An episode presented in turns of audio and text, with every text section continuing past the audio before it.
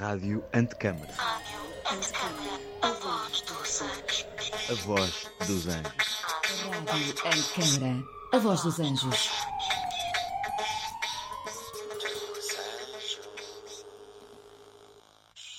Herberto Helder, Carlos de Oliveira, Sofia de Melo Brainer Anderson, Manuel António Pina, Rui Belo, Henri Michaud, Walter Benjamin, Clarice Lispector, Gilles Deleuze, José Gil, Rainer Maria Rilke, Ludwig Wittgenstein. Bem-vindos a Livros Pedidos, o lado B do programa Aforismos Espaciais da Rádio Antecâmara. Eu sou a Susana Ventura e estou pela última vez neste fantástico, extremamente acolhedor estúdio de rádio na exposição Soundit Rádio Antecâmara, na garagem sul do Centro Cultural de Belém. Foi uma semana muito gratificante pelas generosas partilhas e conversas de José Neves, Pedro Maurício Borges, Luísa Bepiano, que se encerra com a conversa de hoje com a Inês Dantas. A todos, o meu muito, muito obrigado, que estende ainda à Alessia Alegre e ao Pedro Campos Costa pelo desafio lançado, pelo acolhimento e pelo acompanhamento constantes. Quero ainda explicar muito brevemente e agradecer também a todos os que contribuíram para a seleção de objetos que poderão encontrar na exposição junto às perguntas que desejei colocar a quem a visitar. Podemos habitar as palavras e dar-lhes um contorno de desenho. Junto a estas perguntas poderão então encontrar exemplos muito distintos de interferências e ambiguidades que surgem entre arquitetura, literatura, poesia e cinema, motivos constantes do programa Aforismos Espaciais que conduzo na Rádio Antecâmara. Sem querer desvelar totalmente os exemplos dos objetos, agradeço à Fundação Marcos da Silva pela cedência de vários desenhos e fotografias do acervo do arquiteto Raul Estnos Ferreira, a Alexandra Saraiva e ao Paulo Tormenta Pinto que me conduziram até à Fundação, a coleção Lusofonias Perve Galeria Casa da Liberdade Mário Cesarini, pela autorização concedida para reproduzir a fotografia lindíssima de Sofia de Mel Bray Anderson, da autoria de Fernando Lemos, ao Nuno Cera, pelas suas fotografias maravilhosas da House Wittgenstein, a todos os criadores que surgem nestas prateleiras: Sofia de Melbray Anderson, José Gomes Ferreira, Ludwig Wittgenstein, Maria Filomena Mulder, Clarice Lispector, Scurzio Malaparte, Raymond Guerrin, Liliana Cavani, Raymond Abraham, John Edjuk. Agradeço ainda à minha família pelo seu sempre apoio e a todos os ouvintes com a esperança que tenham retirado tanto prazer destas conversas como eu. Os quatro episódios serão disponíveis durante a próxima semana na Rádio Antecâmara. Spread the word. E agora sim apresento-vos a minha convidada de hoje, a Inês Dantas. Obrigada, Inês, por estares connosco hoje no Livros Pedidos. Muito obrigada por teres também aceitado o nosso convite. Muito obrigada, Susana. A Inês licenciou-se em Arquitetura, tem desenvolvido uma prática interdisciplinar, combinando o ateliê de arquitetura Buda Wurfalm Dantas Architects, baseado em Munique, em Londres, com a sua prática artística de instalações interativas, práticas urbano-performativas e obras visuais, que teve início com o seu projeto Atmospheric Landscapes, o mesmo que esteve na base do seu doutoramento na Bartlett School of Architecture da University College of London. Tem lecionado em várias universidades internacionais e atualmente leciona Chair of Architectural Design and Participation na Technical University of Munich. Eu tenho tido a sorte de ir acompanhando a Inês, em que vamos trocando ideias, impressões, partilhando trabalhos e momentos de debate e discussão. E sem mais demora, Inês, bem-vinda. Que livros traz hoje para partilhar connosco? Obrigada, Susana. Um, por esta introdução, por este convite e mais uma vez obrigada também à Alessia e ao Pedro uh, por toda esta iniciativa. É um prazer estar aqui e com este desafio de livros, arquitetura, a relação de arquitetura, literatura, poesia e como tu perguntaste, podemos apitar as palavras, um, que é uma pergunta que fica, uh, fica a ecoar. Um, eu tive, nesta, para fazer esta lista, tive imensos livros que fizeram, fizeram parte do brainstorm uh, sobre o que é que eu iria escolher um, para partilhar. E tenho aqui, uh, comecemos com um livro do uh, Italo Calvino, com o Barão Trepador. Uh, o Italo Calvino, eu conhecia a obra dele através de Cidades Invisíveis desde que era estudante, que era assim uma referência sempre que, uh, que havia uma, uma referência qualquer urbana, uma pessoa ia sempre ver Cidades Invisíveis. é, é o e, clássico. O clássico, o clássico, e aquela, aquela ideia muito bonita de que, uh, de que hum, estariam todas as cidades a falar de Veneza, seriam sempre todas as cidades a mesma, e a partir de Veneza falar das cidades de vidro, das cidades uh, de, de, do reverso das cidades também, tal como a Veneza, zona da Marguera industrial, etc. Mas fazendo, fazendo esta à parte, um, ehm, O Barão Trepador é um livro completamente diferente.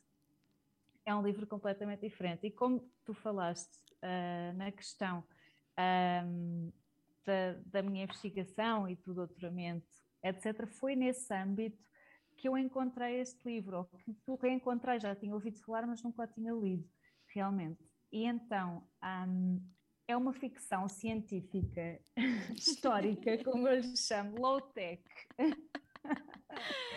Completamente low-tech, muito original. Um, que acaba por ser também uma construção arquitetónica e paisagística. Eu já, já passo a explicar isto. Um, ou seja, é quase como adaptar o mundo das árvores, da copa das árvores, à habitação por uma personagem que é o Cosimo. Isto passa-se uh, no século XVIII, numa região que o Italo Calvino criou, fictícia da Ombrosa, mas na, na, região real da Ligúria, que se situaria aí na Ligúria. Uhum. Uh, e então o Cosimo, que é um rapaz de 12 anos, que num pequeno confronto à mesa com a família, sobe uh, da janela da sala para uma árvore e nunca mais sai do mundo das árvores.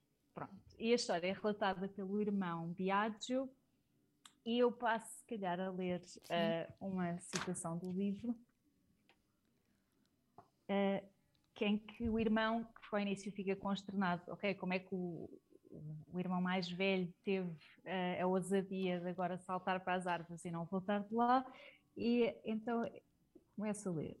Já tive ocasião de frisar que era nosso costume passar horas seguidas em cima das árvores, e isto não com objetivos interesseiros, como os da maioria dos rapazes que trepam às árvores apenas para roubar fruta ou ninhos de pássaros, mas pelo puro prazer de superar as saliências difíceis dos troncos e as forquilhas, de atingir o ponto mais alto que fosse possível e de descobrir locais onde pudéssemos instalar-nos observando o mundo, lá embaixo, e fazendo gestos e caretas a quem quer que passasse sob as árvores. Não é por conseguinte de admirar que o primeiro pensamento de Cosimo tivesse sido de trepar ao álamo, árvore que nos era tão familiar e que, erguendo os seus frondosos ramos à altura da janela da sala, impunha à vista de toda a família a atitude desdenhosa e ofendida de meu irmão Cosimo. Depois há um, um pequeno interregno e eu passo, passo a ler a próxima uh, passagem só para percebermos um bocadinho o contexto, o nosso pai apareceu à sacada da janela. Quando estiveres farto de estar aí, logo mudareis de ideias, gritou-lhe. Jamais mudarei de ideias, respondeu do ramo onde se encontrava o meu irmão. Quando desceres, logo te ensino. E eu nunca mais descerei daqui, replicou Cozinho, e manteve a palavra dada. É verdade, até, até, até ficar muito, muito, muito velhinho. É verdade, é verdade. Logo, isto é assim, uma ficção completamente um, original. Como a pessoa pensa, como é que ele vai aguentar um livro inteiro a falar uh, de alguém das aventuras que é nas árvores? Que tal, uma coisa um bocadinho solitária, uma pessoa imagina o que vai para as árvores e, e, e sai um bocadinho desta vida de, uh, de nobre do século XVIII, que era, que era, esta, era este o contexto dele. E então, quando uh, ele faz isto, é uma atitude de resistência. E pronto, depois há uma série de interpretações, isto é uma metáfora muito grande, também as ideias do iluminismo versus as ideias românticas que estavam a surgir na altura, uh, a Revolução Francesa, Sim, e depois é. o Cosimo faz uma série de amizades Uh, nas árvores não é não é de todo é, é, é um bocadinho é solitário, claro, que ele às vezes diz uh, que sente, sente nostalgia pela leitura, então lê imenso, etc. Mas claro que isto é tudo uma alegoria também um, para, para se perceber a época, uhum. para se perceber aquela época.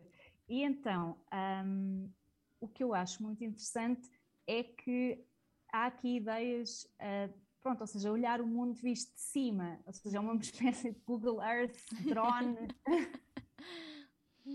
acaba por ser bastante arquitetónico. Tenho aqui uma outra, um, uma outra passagem que ilustra um bocadinho isto, que é da árvore Cosimo olhava o mundo. Vistas dali de cima, todas as coisas surgiam diversas, e isto mesmo já era já uma diversão. O vale adquiria uma outra perspectiva e com eles os canteiros de flores, as próprias flores, as hortênsias e camélias, e até a mesinha de ferro forjado onde se tomava café no jardim. Mais além, os cumes das árvores desfaleciam e as hortas pareciam pequenos retalhos de terreno, escalonados, sustentados por muros de pedra. A encosta era escura de oliveiras e atrás dela o povoado de Ombrosa estendia pelos campos os seus telhados de tijolo desmaiado e ardósia. Do local onde devia ser o porto, despontavam flâmulas nos mastros dos navios. Ao fundo, até ao horizonte, estendia-se o mar e um veleiro passava lentamente. Exato, consegue ver até perder, até perder de vista, não é? Exatamente, exatamente, que é também um bocadinho a mudança de perspectiva que estava a viver na altura exatamente. e ele fazer esta ruptura, não é? De claro. deixar o mundo do conforto, etc., das festas e tudo mais, e de ir viver para as árvores, que também mostra também a ideia do natural, ou seja, como a ideia do natural na altura estava, um, sim, sim, estava a ganhar muita, muita importância.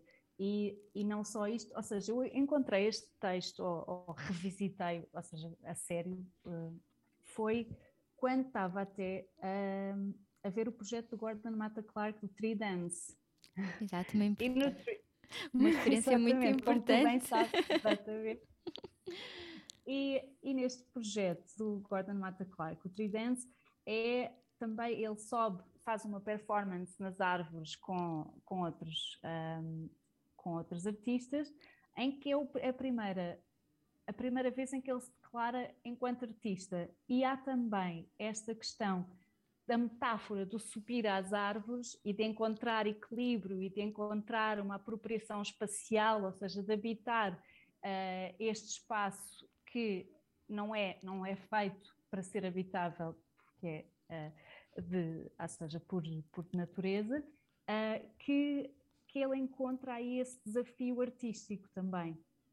Claro. E pronto, e isto foi, foi assim, estes dois exemplos, foi assim, eh, metáforas que eu encontrei, porque no, no âmbito uh, da investigação estar a incluir também mais, uh, ou seja, a profunda integração do natural também no nosso pensamento arquitetónico, que é importante e hoje em dia cada vez mais importante também, um, claro. a questão da sustentabilidade, que eu acho que aqui está... Um, está bem expressa pela sensibilidade do Italo Calvino de escrever as coisas e de escrever uhum. com uma, um, com uma uh, precisão também as próprias as pequenas invenções, e é neste aspecto também que acaba por ser bastante arquitetónica, as pequenas invenções desta personagem nas árvores. E tenho aqui mais outra, um, outra passagem. Ia à fonte, porque tinha uma fonte de pêncil que ele próprio inventara ou mesmo construída auxiliando a natureza. Havia um rio que, em determinado ponto, sofria um grande desnível e caía em cascata, e aí perto um carvalho erguia para o céu os seus ramos altos e vigorosos. Cosimo, com um pedaço de casca de chopo, de uns bons dois metros de comprimento, construíra uma espécie de goteira ou bica que levava a água da cascata para cima dos ramos do carvalho e graças a este engenho conseguia beber e lavar-se. sem, sem dúvida, a capacidade infinita de inventar objetos para as mais diversas, para os mais diversos problemas cotidianos e algo que lá está tão simples quanto o, o cuidar de si, portanto o ato de higiene, não é? Primeiro, que ele tinha, quando fez a opção de passar para as árvores, não é? Se viu privado e, no entanto, uh, aguçou uh, a capacidade inventiva e de imaginação, não é? Que, tão, tão, que nos é tão cara aos arquitetos. Exatamente. Exatamente. E, e não só isso, mesmo houve uma série de coisas que ele constrói lá em cima para uh, pendura-se em sacos de pele para dormir. Há uma série de, de, de, invenções que ele, que ele faz no mundo das árvores. E eu tinha escolhido aqui uma música uhum. uh, que o original é do Gino Pauli. Uh, muito bonito, e que esta, esta versão que eu escolhi é da Mina, uhum. uh, que talvez um bocadinho direto por ser italiana, italiana e porque ela diz uma coisa que, que é verdade, um, ou seja, o texto de Gino Pauli diz que é, quando, pronto, falando, um, que eu acho que falando de um livro também é verdade, ou seja, quando estamos com o livro, uh, é, este, este sítio onde estamos a ler não tem mais paredes, mas sim árvores, árvores infinitas, ou seja, a capacidade de um livro de expandir a nossa capacidade, uh, expandir também as nossas memórias, como às vezes nos lembramos de coisas, que, de espaços que não existem, mas que existem dentro de, livros, livros, de filmes, de, sem dúvida, ou seja, com um livro é uma, é uma expansão virtual do espaço, dos espaços que habitamos ou que, que já visitamos. E então talvez sim vamos, vamos. então ouvir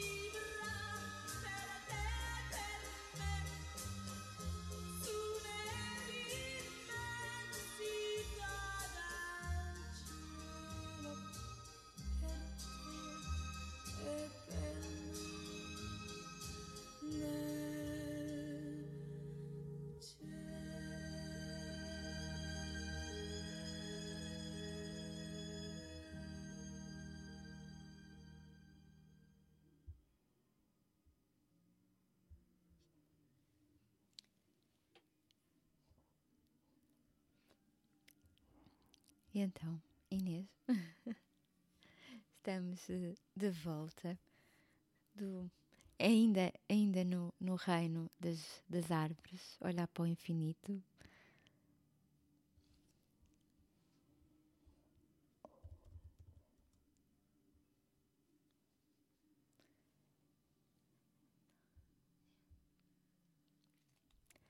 Inês? Ah, estava com mute, desculpa. Problemas técnicos. Então, para continuarmos um bocadinho este, uh, este aspecto, o que é que ele fazia então neste, neste, neste mundo arboreal, arbóreo? E então uh, ele encontrava-se com muita população, tinha uma série de, de fãs também, ele tornou-se bastante famoso por viver nas árvores, que até o irmão, quando conhece o Voltaire, uh, o Voltaire diz, não há na sua região uh, alguém que vive nas árvores. então ele fazia uma série de, de, de quase tertúlias e agora tenho aqui esta parte que fala disso, que é, mas agora Cosimo tinha um público que ouvia de boca aberta tudo o que ele tivesse para lhes contar. Meu irmão, meu irmão tomou gosto a contar histórias sobre a sua vida em cima das árvores, as suas caçadas, o salteador João dos Bosques, o cão ao time máximo, Todos eles foram pretextos de novas histórias, que nunca tinham verdadeiramente aquilo a que se pode chamar um final. Muitos e variados episódios desta história da sua vida são aqui reproduzidos tal e qual ele os narrava, cedendo às constantes solicitações do seu auditório plebeu. E apenas digo isto na intenção de pedir indulgência se tudo o que aqui escrevo não parecer verdadeiro e conforme a uma harmoniosa visão da humanidade e dos factos. Um, e pronto, depois ele tem uma história de amor, há assim uma série de peripécias, uh, e, mas acaba por ser também um bocadinho uma metáfora, acho eu, o Italo Calvino, um, a própria, uh, isto foi escrito, bem, agora não tenho aqui, foi escrito no final, acho que nos anos 50, uhum. não consigo um, encontrar agora a minha nota, Uh, e, e, tem um bocadinho também um, as metáforas todas de que é fazer determinadas opções e não voltar para trás. Ou Sim. seja, quando ele diz qual é o objetivo de estar nas árvores, ele diz resistir, resistir. e, e, então tem aqui até uma, uma passagem um, em que ele está com uma das suas, uh, dos seus encontros amorosos que uh, fazia parte de uma comunidade de exilados. Então, meu irmão soube imediatamente tornar-se útil na comunidade dos exilados, instruindo-os nos vários processos de passar de uma árvore para outra e encorajando aquelas nobres famílias a saírem da habitual compostura em que se encerravam para praticarem um pouco de movimento. Arranjou até pontes de cordame que permitiam aos exilados mais velhos trocarem visitas entre si sem grandes dificuldades. E deste modo, durante quase um ano de permanência entre eles, dotou a coletividade com muitos apetrechos por ele próprio inventados, reservatórios de água, pequenos fornos e até sacos de pele para dormir. Isto uh, demonstra um bocadinho aquilo que eu estava a dizer deste livro ser bastante arquitetónico. Não, Ou seja, que... absolutamente, absolutamente. Eu, eu pessoalmente, quando hum, gosto, gosto muito, lá está, porque também, também tem a ver a forma como nós procuramos sempre coisas onde nos acabamos por rever, não é? Naquilo que lemos, naquilo que vemos, naquilo que ouvimos, etc, não é? E o que eu gosto muito no Verão Trepador é a forma também como vamos assistindo à própria transformação física, não é, do corpo do, do Cosimo. E isso é como reflexo direto desse modo de vida, não é, que, que foi escolha foi escolha dele mas também resultado dessas, uh, desses pequenos confortos uh, que ele abdicou, etc. E como eu costumo pensar muito sobre as relações entre corpo e espaço e vice-versa, não é? Apropriando-me até do título de uma obra da Lígia Clark, O Corpo é Casa, que depois uh, também pode ser interpretado, a casa é o corpo, não é? até na relação de, do, do, do, sujeito com a, com a comunidade, porque em Lígia, claro que também há essa, sempre essa questão, mas em que em Cosimo acontece muito isso, e depois na parte final vemos o corpo completamente uh, mirrado, pequenino, seco, não é? Uh, ou seja, ele vai transformando, também vamos apercebendo a transformação do ambiente sobre o, o corpo de, de e ele acaba exatamente como uma forma quase uh, mimética, no sentido de mimetizar, não é? Todo o processo também uh, da árvore que mirra, que seca, que, e depois, obviamente, que morre. Eu acho, acho isso muito, muito, muito bonito, porque uh, lá está, reflete diretamente o espaço onde ele vive, as condições em que ele vive, ou a falta, em alguns casos, de condições. Portanto, essa resistência é uh, também, obviamente, sempre uma resistência física, obviamente, não é? Mas que depois tem, tem, tem o, seu fim, não é? Uh, mas percebe-se, é muito engraçado para mim perceber a própria evolução do corpo uh, e das ações do, do espaço do corpo sobre o corpo e do corpo também sobre o espaço, porque obviamente essa questão, essa passagem que tu leste agora, muito bonita, não é? Do, do movimento, não é? As, as, as famílias, os exilados que estavam habituados a um certo conforto, uma certa imobilidade, não é? Que uma vida uh, burguesa uh, lhes concede, não é? E a, a, capacidade de se movimentar através, obviamente, de dispositivos, não é? Como as cordas, etc. Mas é toda logo uma outra forma. E nós sabemos também muito bem o que é que o movimento impõe ao nosso corpo e, e impõe até no, ao nosso pensamento, não é? Uh, tantas pessoas que uh, pensam a, a, caminhar, não é? Uh, e, e, e, não só, portanto, porque o movimento, obviamente, uh, nós sobre a ação do movimento obrigamos-nos, não é, a outras posturas, a outros gestos e, obviamente, a outras ações do pensamento.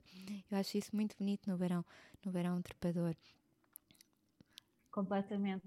Não, e esta questão também, um, esta questão também da própria passagem do tempo, ou seja, num contexto natural, a passagem do tempo, as questões, claro. as, as estações do ano, etc. Uh, eh, e eu estava, e, ou seja, esta opção sempre, ou seja, deste, uh, deste personagem de, uh, de ruptura com uma vida de conforto na, na casa senhorial, etc., para uma vida natural.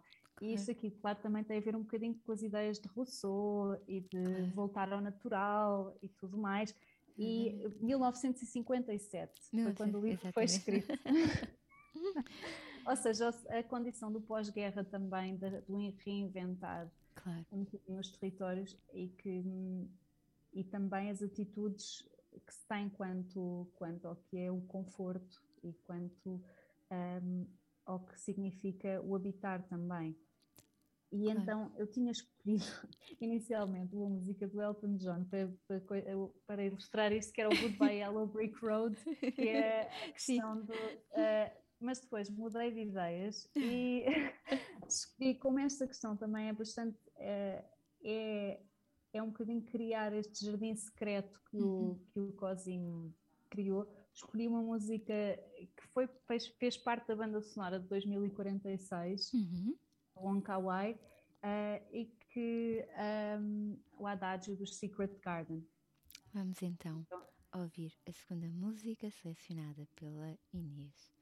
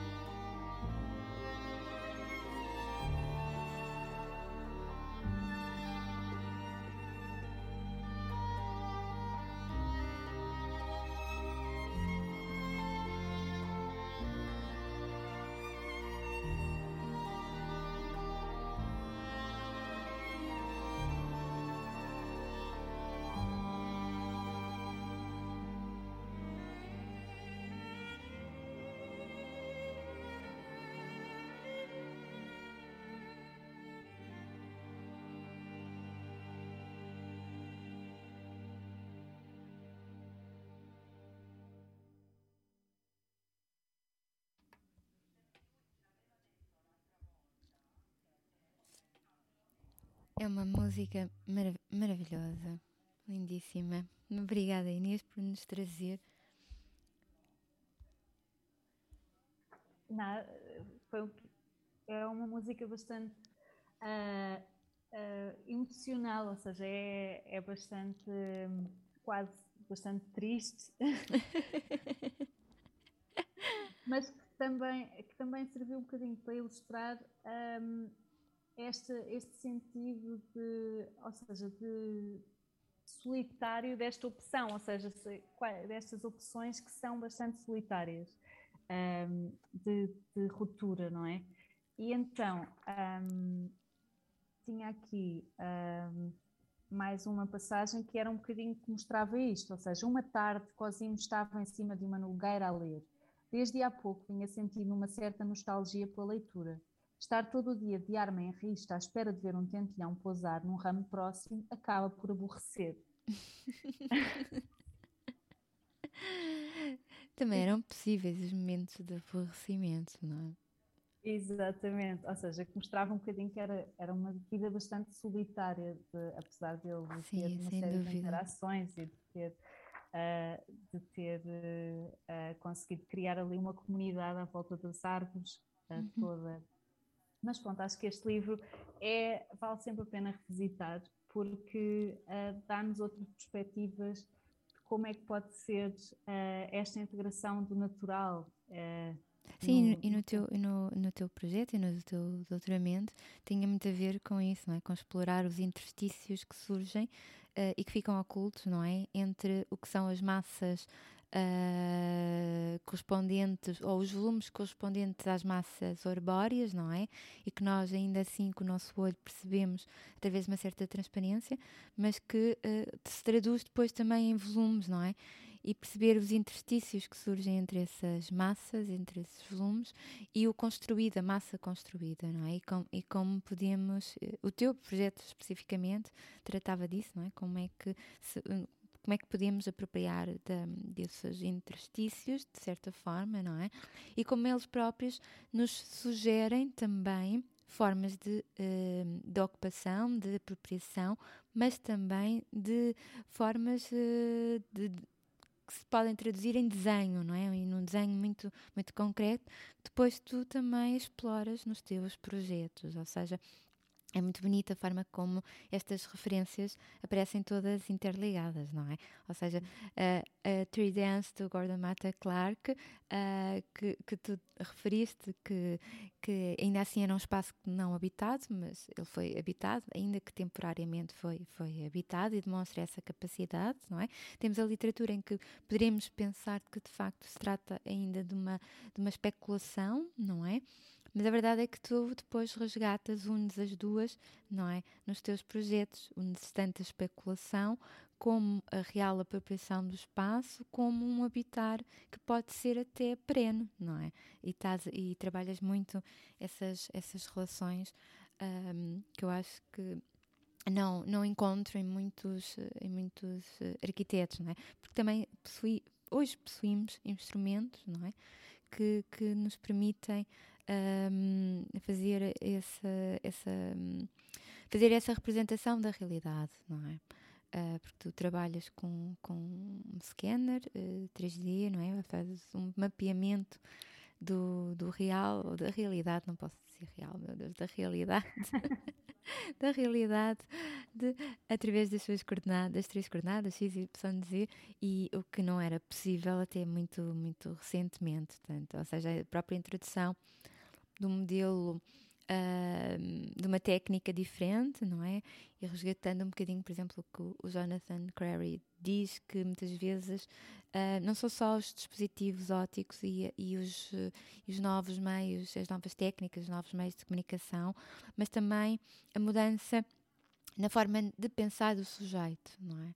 E, e aqui uh, há uma aliança, não é? Há uma junção, no teu caso, não é? Há essa mudança de perspectiva uh, do COSIM, que também é a tua apropriação do dispositivo óptico, que permite realmente outra uh, interpretação do modelo da realidade, e depois toda a parte inventiva e construtiva que tu também tens.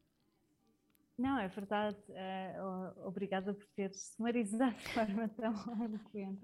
Uh, foi, uh, ou seja, tem sido, um, tem sido também uma, uma exploração um, que, ou seja, não foi só, começou na investigação do, do doutoramento, foi um doutoramento by design, ou seja, por projetos, como, como tu explicas, em que eu fiz vários projetos em, em Londres, uh, um em Lisboa e, e depois outros em Munique, e em que usei vários, vários métodos. E nestes métodos, um deles foi realmente o 3D scanning, um, o, o scanner terrestre tridimensional, e, e também uma, foi uma pesquisa bastante heurística, em que usei também um, a, a, questão da narrativa e da, um, da, da ficção para ir explorando alguns destes contextos e ou seja, criei uma personagem também e uma história fictiva uh, que habitava alguns dos projetos que eu ia, que eu ia criando. E, e vamos que, ter a estreia dela.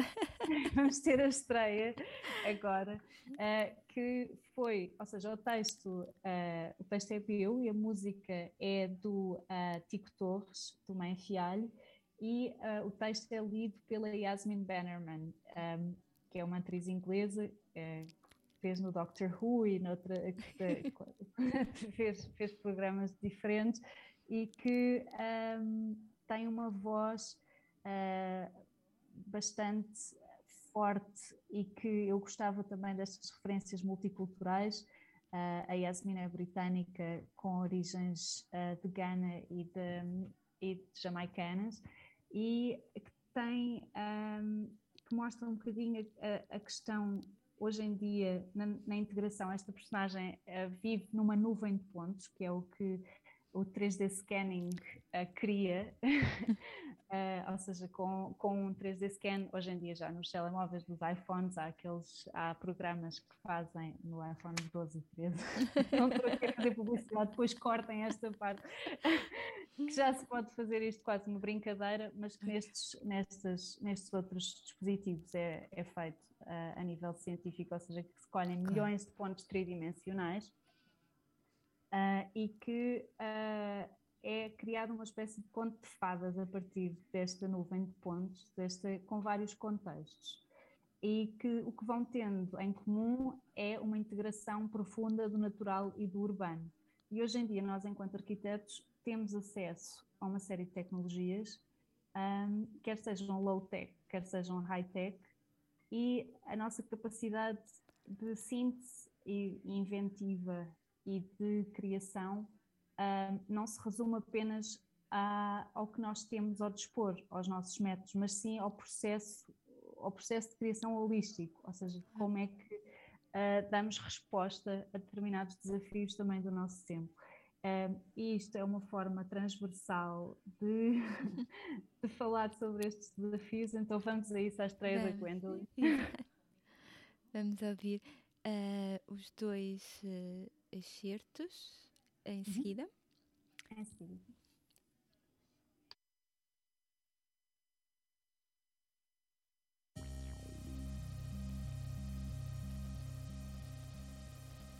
She was looking for the poetry of the urban everyday. The surface of the city, she called it. She dared to travel its elements, letting bees guide her. Bang! The lines translated angles of surprise. The urban canopy was her refuge. The presence of trees guided her way. She walked. She experienced the city, the references which allowed her to understand where she was. After a few hours, which she thought were days, she arrived at a large garden in the heart of the maze.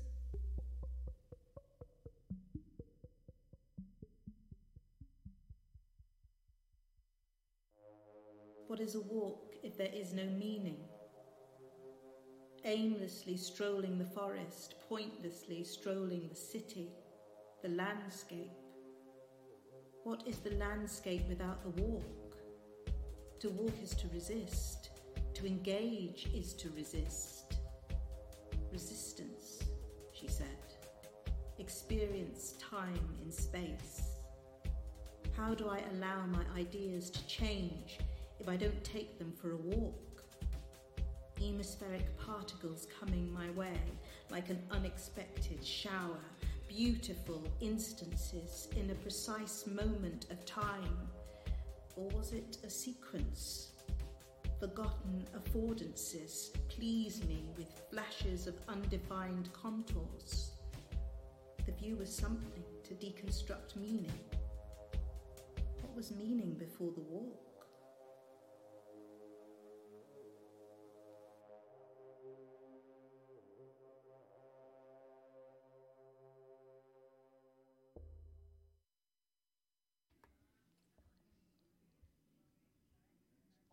Muito obrigada, Inês, por esta estreia absoluta da Gwendoline. Maravilhosa, maravilhosa.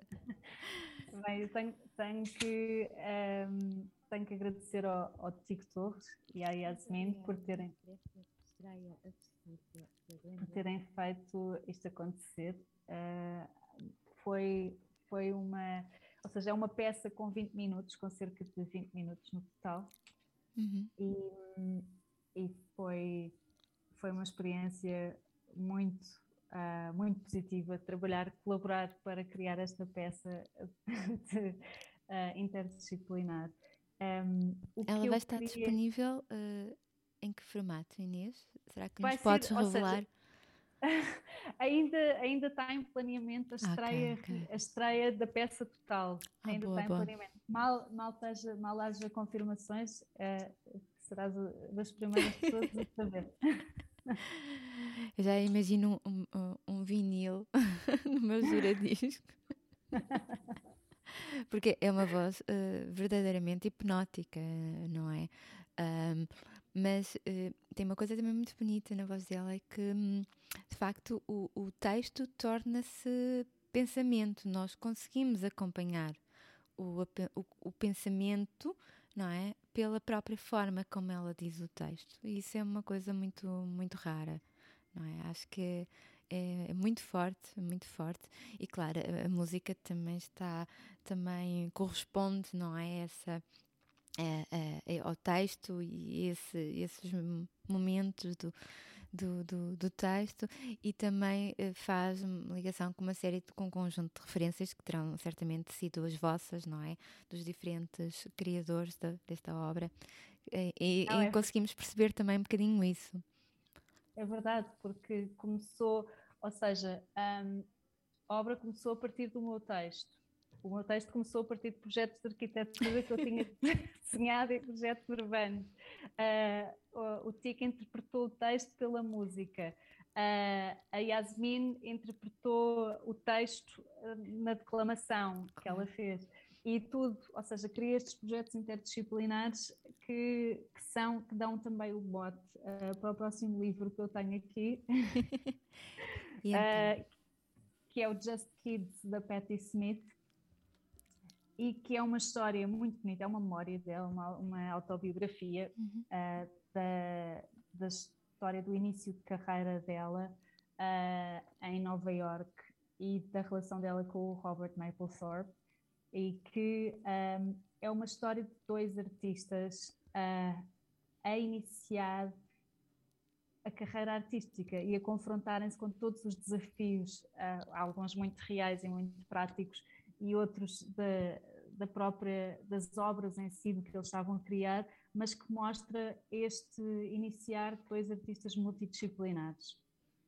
Um, depois o Robert Mapplethorpe focando-se mais, na, focando mais na fotografia e a Patti Smith uh, nos últimos tempos mais na música, mas uhum. que na altura eram um, colaboravam intensamente e apoiavam-se também muito uh, nesta, neste processo de criação. E eu escolhi este livro, foi um livro que, uh, que dá, dá, imenso, uh, dá imenso prazer ler por, pela autenticidade das palavras e das uhum. reflexões que são feitas uh, e também porque mostra-nos um contexto uma, que faz sentir uma espécie de nostalgia por tempos uh, que eu não vivi, não é? Mas que se ouve falar uh, nas, ou seja, a questão do Chelsea Hotel. Exato. Chelsea Hotel em Nova York, que é assim aquela instituição mítica um, que foi casa de muitos artistas uhum. que viviam realmente lá, que era uh, que, que até um, vou, vou escolher aqui uma passagem. Uh, Sim, muitas é das, das personagens não são personagens, não é? São pessoas que, que habitam uh, o nosso dia a dia, por exemplo, musical, não é? Nós uh, temos o gosto de ter uh, parecidos, não é? Na, na, na música e, e, todas elas passaram, acabaram por passar pelo, pelo Hotel Chelsea e, e são referidas pela Patti Smith no, no livro, não é? E agora também há uma série de. Há vários documentários que têm também.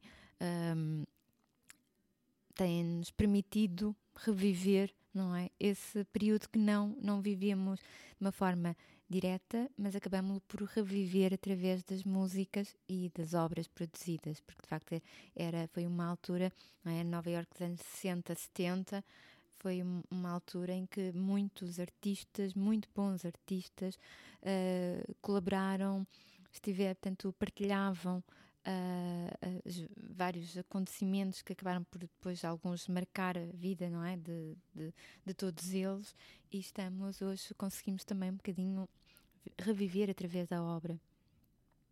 Sem dúvida, sem dúvida. E aqui, uh, por exemplo, a Patti Smith, numa das passagens, fala de quando, um, quando Salvador Dali entra pelas portas do, do Chelsea Hotel.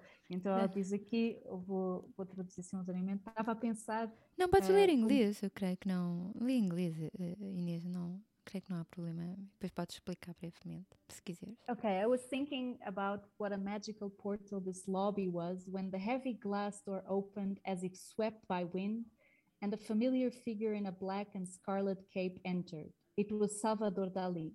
He looked around the lobby nervously and then, seeing my crow, smiled.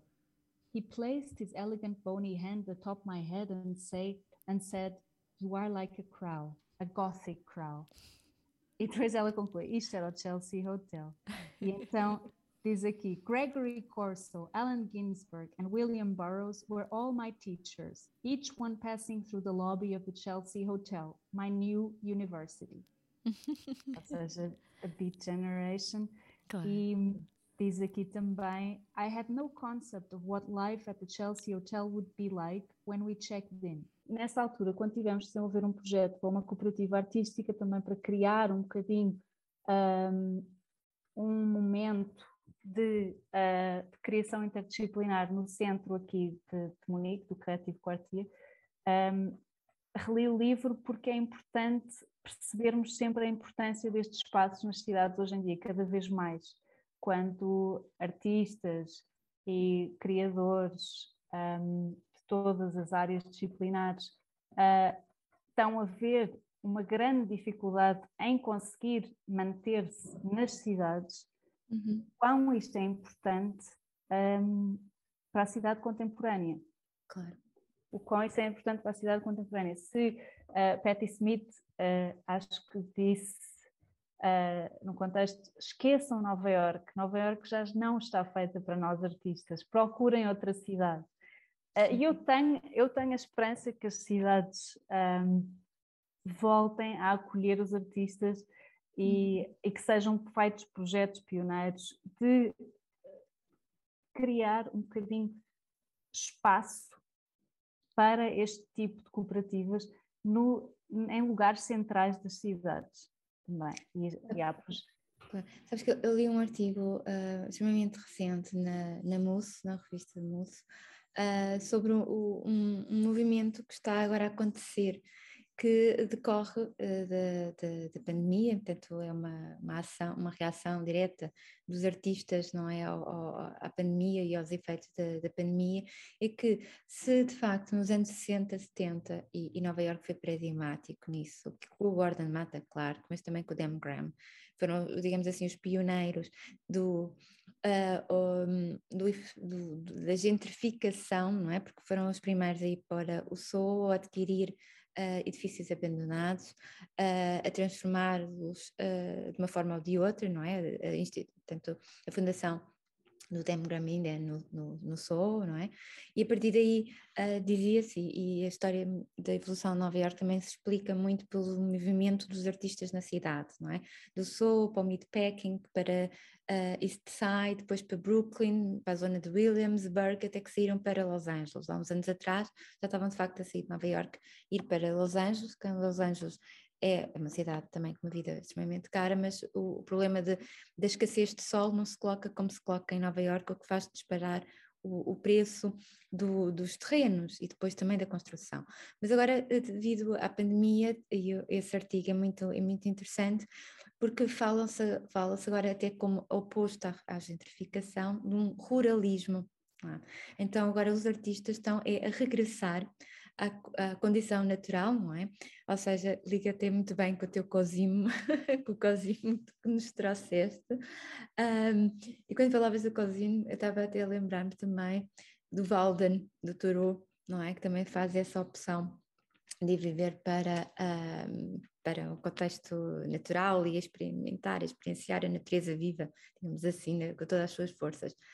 E, e agora tem-se assistido isso, portanto há muitos artistas eh, e o, esse artigo é muito, bem, é muito bem escrito, é muito interessante, porque está a assistir-se exatamente a uma fuga dos artistas da sociedade, mas é uma fuga que eles desejam, não é? Desejam, ou seja, eles aperceberam-se uh, do enorme tempo que, uh, que uh, passava a estar disponível para eles, de um conjunto de atividades, dessa proximidade à natureza e, e, e todo o conjunto de, não é, de, de, ações e de movimentos que eles poderiam ter, de certa forma, libertaram-se de uma série de, de questões, não é? Libertaram-se do conforto, mas também se libertaram de outras questões. O artigo até fala em network exhaustion, não é?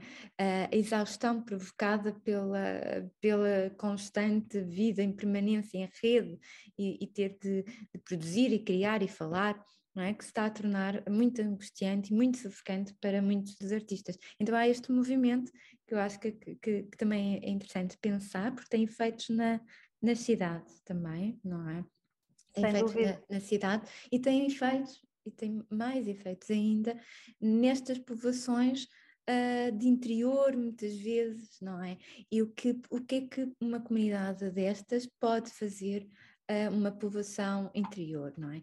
E nós, por exemplo, cá, cá, em Portugal também vamos tendo casos de alguns artistas que têm estado, por exemplo, lembro-me do Daniel Moreira e da Rita Castro Neves, que reabilitou uma, uma antiga escola primária, portanto, a escola típica do, do Estado Novo, não é? Eles recuperaram e é uma, transformaram em residência para artistas em São Pedro do Sul, no meio da Serra de Macieira, portanto um sítio, um lugar lindíssimo, onde uh, os artistas podem candidatar-se, portanto, a uma residência e passar um período, uh, o período que, que, entenderem, não é? Um, naquela residência. E é muito bonito também pensar, mas isto não é, não, é, um, é um fenómeno que está a acontecer agora, não é? E no contexto um, pós-pandemia, portanto, é muito, é muito específico. Mas a questão que levanto é extremamente pertinente, porque de facto as, as, as cidades e as grandes cidades, Berlim, Londres, até Lisboa. Acho que já está a acontecer é isso. Não é? já, não há, já não há lugar uh, para, para, para os artistas. Portanto, há de facto algum esforço, às vezes, de, por parte das instituições, não é? Uh, a Câmara Municipal de Lisboa e o Porto também tem feito algum trabalho, ter residências de artistas no centro, não é? Mas, mas depois acabam por, se calhar, uh, ter a sua esfera, não é, digamos assim, diária noutro, noutro lugar e é sempre também um movimento pendular. Uh... Sim, sem dúvida. É o seguinte, um, eu acho que a diversidade do território deve acolher, um, deve acolher uh, toda a ou seja, todo também o espectro de necessidades que existem da população. Claro. Uh, no entanto, eu continuo a acreditar no potencial criativo das cidades, quer sejam grandes, quer sejam pequenas. Um, tal como também o contraponto que estás a falar das colónias artísticas que às vezes há em contextos rurais, etc., é extremamente positivo para o desenvolvimento de territórios que estejam mais deprimidos, uh, quer, quer economicamente, quer uh, sociodemograficamente também, é extremamente importante. No entanto, considero que nas cidades que eu chamo globalizadas, em que houve uh, no, nos últimos, nas últimas décadas uh, um desenvolvimento imobiliário um, que teve como consequência também uh, a expulsão desses pioneiros artistas que inicialmente começaram o, o processo de gentrificação, ou seja, a expulsão porque não tinham outra hipótese, e acredito em projetos pioneiros hoje em dia para reverter o processo, ou seja, criar cooperativas no centro de cidades que não sejam apenas temporárias, criar, ou seja, voltar a reabilitar um, o tecido uh, da, da cidade, uh, da cidade densa para acolher também, para voltar a acolher a criação. Claro, que é absolutamente essencial para a vida que é, que é absolutamente essencial. Uh, talvez passemos a uma música ou já estamos. Não, não, não, ainda temos, uh, temos tempo. Na realidade, o nosso programa uh, tem, não tem um tempo definido. Então vamos ouvir uh, Fireworks com este com o Fireworks, a Patti Smith, pelos vistos, este era para sairmos da Patti Smith, uh, chorou, ficou emocionou-se quando as First Aid Kit, um, ehm, que é uma banda de duas irmãs suecas, uhum. fez um cover da versão dela, de uma, de uma música dela. Esta aqui, é Fireworks, vamos, passamos a ouvir.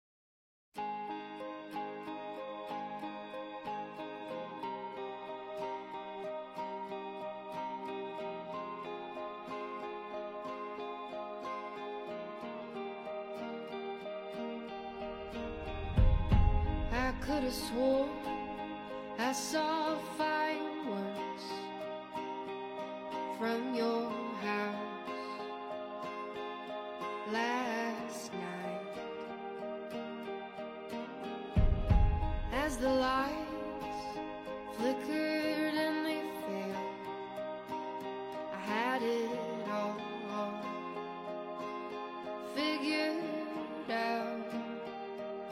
Why do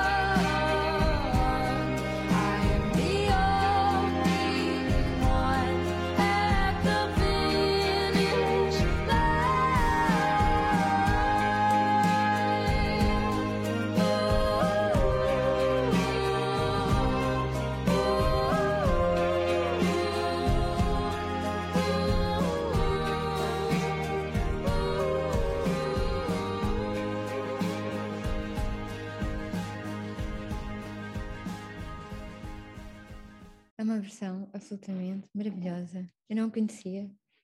Muito bonita.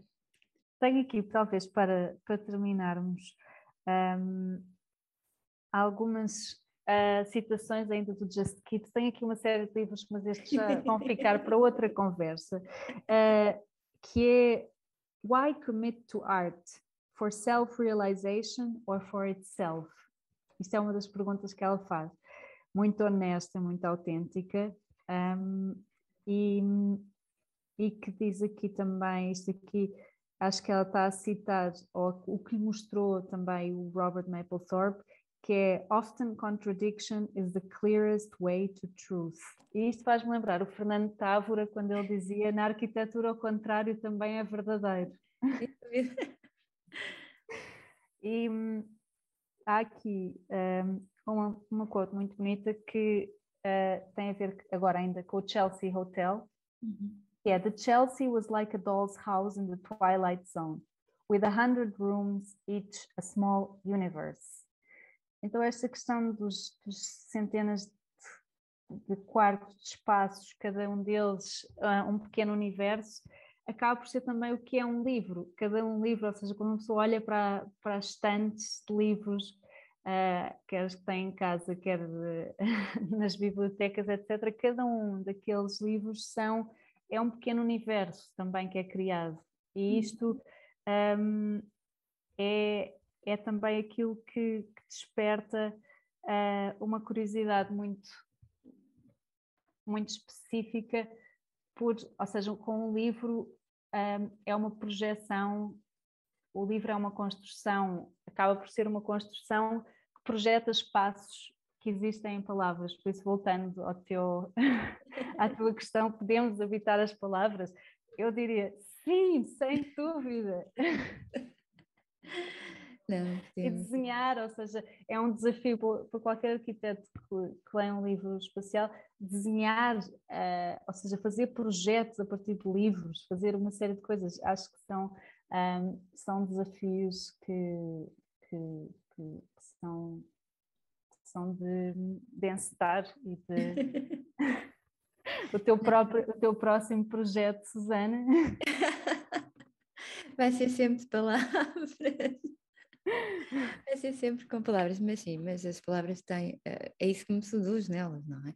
É a capacidade infinita, elas são uma matéria plástica como qualquer outra, não é? Portanto, têm, possuem uma capacidade, uma capacidade infinita de, de criar e, e, criar mundos, universos, não é? Como, como tu fazias a, a comparação com o quarto do, do Hotel Chelsea, mas uh, podem criar também vidas, uh, podem dizer a vida, que é outra, outra condição muito específica e única da, da palavra, não é?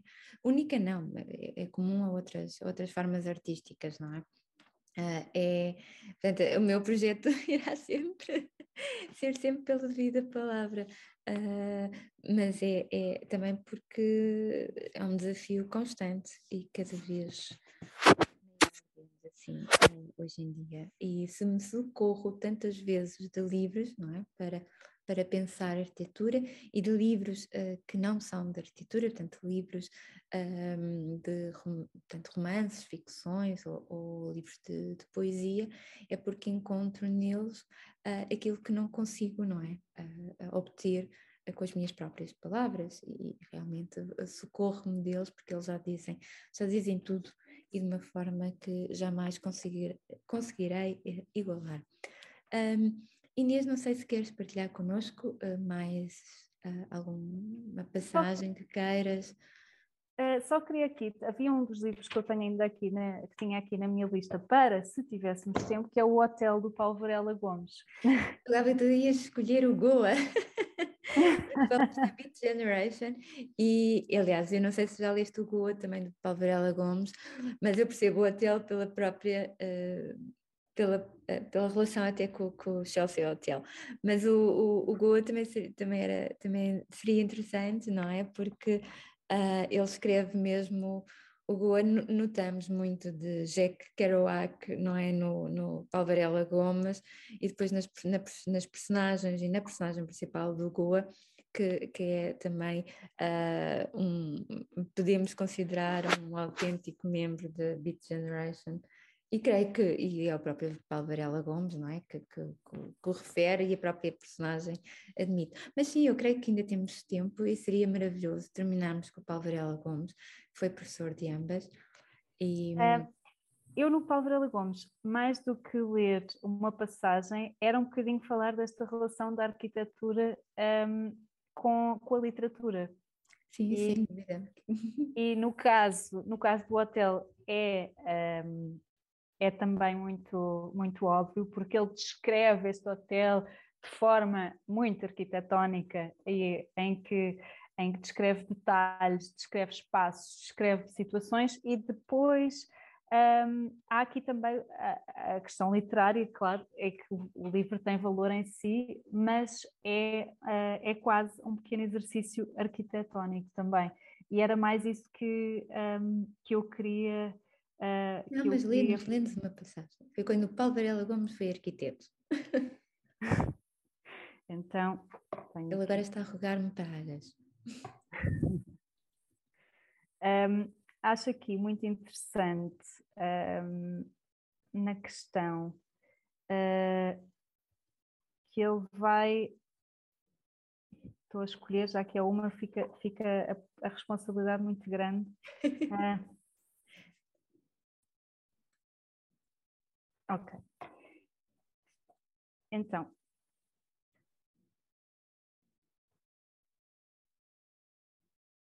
Não, acho que também não. Desculpa, está a ser um bocadinho dinâmico. não, não, não. Toma, toma o teu tempo, Inês. Acho maravilhoso, acho uma maneira muito bonita também para terminarmos o episódio de hoje, uh, porque o Paulo Varela Gomes foi, foi professor de, de ambas uh, e creio que também posso dizer isso pela Inês. Uh, era uma, uma mente brilhante e que, que puxava, não é, por nós enquanto, enquanto alunos. Eu devo confessar que este, este, ter seguido também um pouco a arquitetura pela, pela via da teoria, devo ao Paulo Varela Gomes, sem dúvida, um, e, e, e, muito do que, do que sou, porque muito do que penso advém ter sido também aluna dele. Ele, ele interpelava-nos de uma forma bastante intensa, eu acho que isso foi comum a vários alunos do, do Paulo Varela Gomes, portanto acho uma bonita homenagem terminarmos com um excerto do Hotel Paulo Varela Gomes. Eu não consigo encontrar um excerto que seja assim, digno de final ou que tenha um tom não, de, não sumário, etc. Por isso, não, não vou só ler um que mostra um bocadinho esta, esta um, uma, um fascínio pela arquitetura e por explicar uh, um bocadinho na literatura o que é um, o que é o espaço, o que são os espaços diversos. Então, como já sabemos, o quarto de Joaquim Eliodoro, que era a personagem principal deste, deste livro, situa-se situa num sítio que antes das obras do hotel não era sequer um compartimento fechado, mas um dos muitos lugares de pausa e passagem existentes na Casa Toria. A sua função era de enriquecer o ambiente de uma complexa área de entrecruzamento de percursos da casa, a sua rótula mais importante, que agora se passa a descrever. No espaço octogonal e regular da torre, que é uma caixa de escadas mais que uma sala, arranca a escada de madeira que sobe encostada às paredes e abre-se a porta gótica que conduz a uma outra escada. Esta pequena é liquidal, feita de pedra, que serve para aceder a uma das caves. Três dos lados do octógono da torre são abertos no piso térreo. Dois arcos de volta inteira abrem para a sala de refeições, separados por um pilar quadrangular, e segue-se um outro arco, em forma de grande porta, conduz à sala de Namur, através do qual se vêem as passagens para a sala, para as salas encarnada e verde e para a sala de jogos ao fundo. Isto, espero que as pessoas não tenham adormecido na descrição, mas mostra, mostra um, uma, uh, um analisar meticuloso, um descrever meticuloso dos espaços em que se roda a ação. Ou seja, a arquitetura aqui também é, uh, é a atriz principal. Sim, personagem, sem, sem dúvida. É personagem, exato, exato. Personagem e isso é constante no, nos, nos livros do, do Paulo Varela Gomes, acho eu, não é? Ele serve-se, obviamente, desse conhecimento único que ele tem, que possui, tal como em Goa serve-se do conhecimento singular que possui da arquitetura uh, de Goa e de, toda, e de, e, de, toda a história, não é? Uh, e da influência uh, portuguesa nas colónias indianas, etc. Portanto, ele serve-se desse conhecimento, serve-se do facto de também ter vivido lá, não é?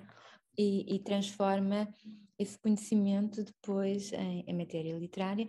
obviamente uh, transborda sempre o que é a experiência comum, não é? Portanto, são, tornam-se sempre superiores, não é? À, à, à, experiência comum, mas conseguimos uh, ainda assim uh, identificar, não é? De onde é que vem a determinada informação.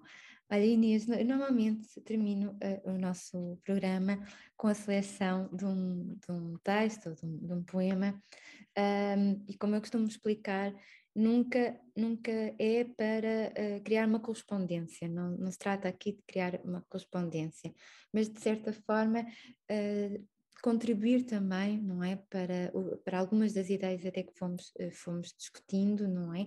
E eu poderia ter trazido muitos, muitos livros, eu também tenho o mesmo problema, são muitos os livros onde eu, eu encontro traços, vestígios de, de, de, de, coisas que me evocam uh, determinadas ideias que depois ligo, não é? Cada um dos de vós, eh, não é? Aos diferentes uh, convidados e fico sempre também muito, muito indecisa. Mas hoje um, trouxe um, um poema. Um, o, o, poema acaba por ser hum, é mais difícil, normalmente são muito mais uh, evocativos, não é? Digamos assim, ou seja, não se trata mesmo aqui de, de tentar uh, fazer corresponder o que é o teu pensamento, o que é a tua obra, o que é a tua prática também artística, não é? Com, uma, com um texto ou com um poema, mas sim, às vezes até são questões de versos, não é? Há um verso que realmente me, me faz uh, eh, um, lembrar, me recorda qualquer coisa que eu encontro também em ti no teu trabalho. E então é do uh, Vigi uh, Zebald, não é? Portanto, é um escritor alemão, como tu sabes, mas tu também tens um conhecimento não é? Tal como Paulo Varela Gomes, tu tens um conhecimento da cultura germânica, uh, vives em Munique, ensinas, lecionas numa, numa, numa escola alemã, uh, contexto familiar também, tens vários, vários alemães da família, mas uh, eu gosto muito deste, é um poema na realidade, o de, do natural, de uh, é um poema uh, que um, fala muito, isto são três personagens, entre as quais ele próprio, pronto, o próprio autor, portanto o, o, o, livro na realidade está dividido em três, é tripartido, podem ser quase três livros dentro de, de, um, de um, livro, são três personagens, e eu selecionei uma parte que é da parte correspondente ao, ao autor, e há aqui eh, de facto vários, portanto fala muito da, da relação entre a natureza e, e sociedade, em sociedade. Um, portanto, há aqui também estados que oscilam muito, uh, não é? De, de, podem, por vezes, alguma melancolia, outras vezes alguma nostalgia, mas também alguma, alguma esperança. Eu encontro também aqui ainda alguma, alguma esperança, mas que também faz esta relação depois com com as cidades construídas, com o construído, com a indústria, com a tecnologia, com os momentos históricos, portanto ele tem isso tudo, não é, na, na, na literatura dele, e eu gosto muito porque em todos eles eu tinha várias partes, o livro poderia selecionar, mas uh, vão sempre aparecendo figuras que encontro também na tua obra, por exemplo, a questão da ilha, tu não falaste, mas é um, é um motivo constante também em ti. Uh, na questão da paisagem que uh, Zebald fala, é muito a tua paisagem, não é? Uh, dos Alpes, da montanha, portanto também tens, tens, é uma paisagem que habitas regularmente, não é? E que de certa forma também acaba por estar daquilo que fazes. Então, a pena, a nosso programa já vai longo, eu não, para também não falar muito mais, passo a ler. Quando, no verão do ano passado, visitei em Zurique o engenheiro D, estava ele sentado a uma janela aberta, revirando incessantemente um bocado de pelo pato na mão. Está a ver, disse ele. Lá fora o jardim voltou ao estado selvagem. Estou quase no meio da folhagem. Isto faz-me lembrar a travessia do deserto. Quantas máquinas não terei construído? Quantas obras projetado até perder a fé na ciência que servia a vida inteira? Cheguei a uma das enseadas, mortas do tempo, como o tártaro com o turbante vermelho e a pena branca encurvada. Escalei a montanha e dominei com o olhar a cidade. Uma imagem desbotada do grande dilúvio estendia-se diante de mim. Senti as antenas, que vibravam nos telhados das casas como uma prega. No meu cérebro pude ouvir, lá longe o ruído precosiano, um som uniforme que percorre toda a escala, da terra até ao céu, onde as estrelas vogam no éter. Muitas, terríveis meias noites de dúvida. Passei desde então, mas agora a paz regressa ao pó e laio nas descrições da natureza do século XVIII, da terra verdejante imersa nas sombras do Jura, e que no fim só o gelo ancestral mantém nos Alpes um débil resplendor. Uma luz rara banha os versos da Ali de Oberlin, e contudo o desvario vai até onde alcança o coração, pois não se pode achar constantes nas vias de evolução dos grandes sistemas, de difusa que é a ação da força. Uma coisa é sempre o começo de outra e vice-versa. Taurus Draconum genuit Draco Taurum, e nunca para. Parta, pois, disse o engenheiro D. Ainda hoje esta terra já arde e por toda a parte incendeiam-se florestas. Crepita o fogo nas folhas irrequietas, alastram as planícies áridas da África. Talvez veja ainda na sua viagem uma costa de ouro, uma região lustrosa de chuva, um menino das escolas um caminho no belo prado. Ter-se-á então vivido nova felicidade, pensa quem recuperou saúde, a sombra das margens que emerge um lago, a superfície da água, as faces dos rochedos, e lá no cume a plumagem policroma do dragão, Ícaro, navegando em rios de luz. Abaixo dele, o tempo, divide o glaciar do Reno, em dois braços poderosos. Despontam os Corfisten, eleva-se o monte Zantis. Claras ilhas calcárias acendem-se na corrente de gelo. Se fechar os olhos, cai no lago, e será quente tão, como no quadro de Bruegel, o belo navio, o camponês que lavra, Toda a natureza vira as costas à desgraça do filho? Com estas perguntas passo a fronteira. No Alberg forma-se uma tempestade. Baixo os olhos para o vale e a minha alma vacila. Mais um verão que passou. E como era que pende, escreveu Oderlin, assim a chuva, sem ramos. Crescem nos Alpes flores de peltrueda. Avinhão, silvestre, o cavalo cega medo pelo gotardo. Tem muito da paisagem alpina. muito obrigada, Inês. Não sei se das músicas que tinhas uh, selecionado para nós ouvirmos, uh, vamos uh, se calhar terminar com aquela que tu tinhas pensado uh, e que eu acho que é uma bela despedida tua, nossa, daqueles que nos ouvem também como, como tu dizias, uma nota alegre. Uma nota alegre nestes, nota tempos, alegre. nestes tempos de turbilhão e, de, e que, que, diz que há, há lugares que nos lembramos a vida toda. E, e, e, estes lugares são compostos por toda a nossa vida vivida, não é? Um, e, e, a vida experienciada também uh, na arte e na literatura. Vamos então terminar o nosso programa. Uh, muito obrigada por terem uh, nos acompanhado nesta semana aqui no CCP. There are places I remember.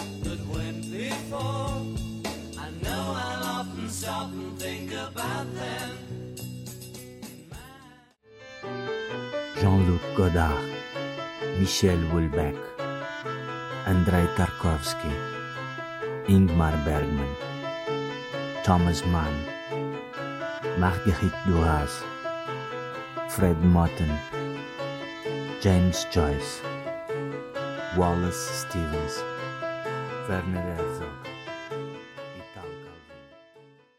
A Rádio Antecâmara é um lugar de encontro heterogêneo, com uma programação diversa que junta várias áreas do conhecimento e membros da comunidade para expandir as noções sobre a complexidade urbana e questionar os paradigmas da arquitetura. Um projeto com curadoria de Pedro Campos Costa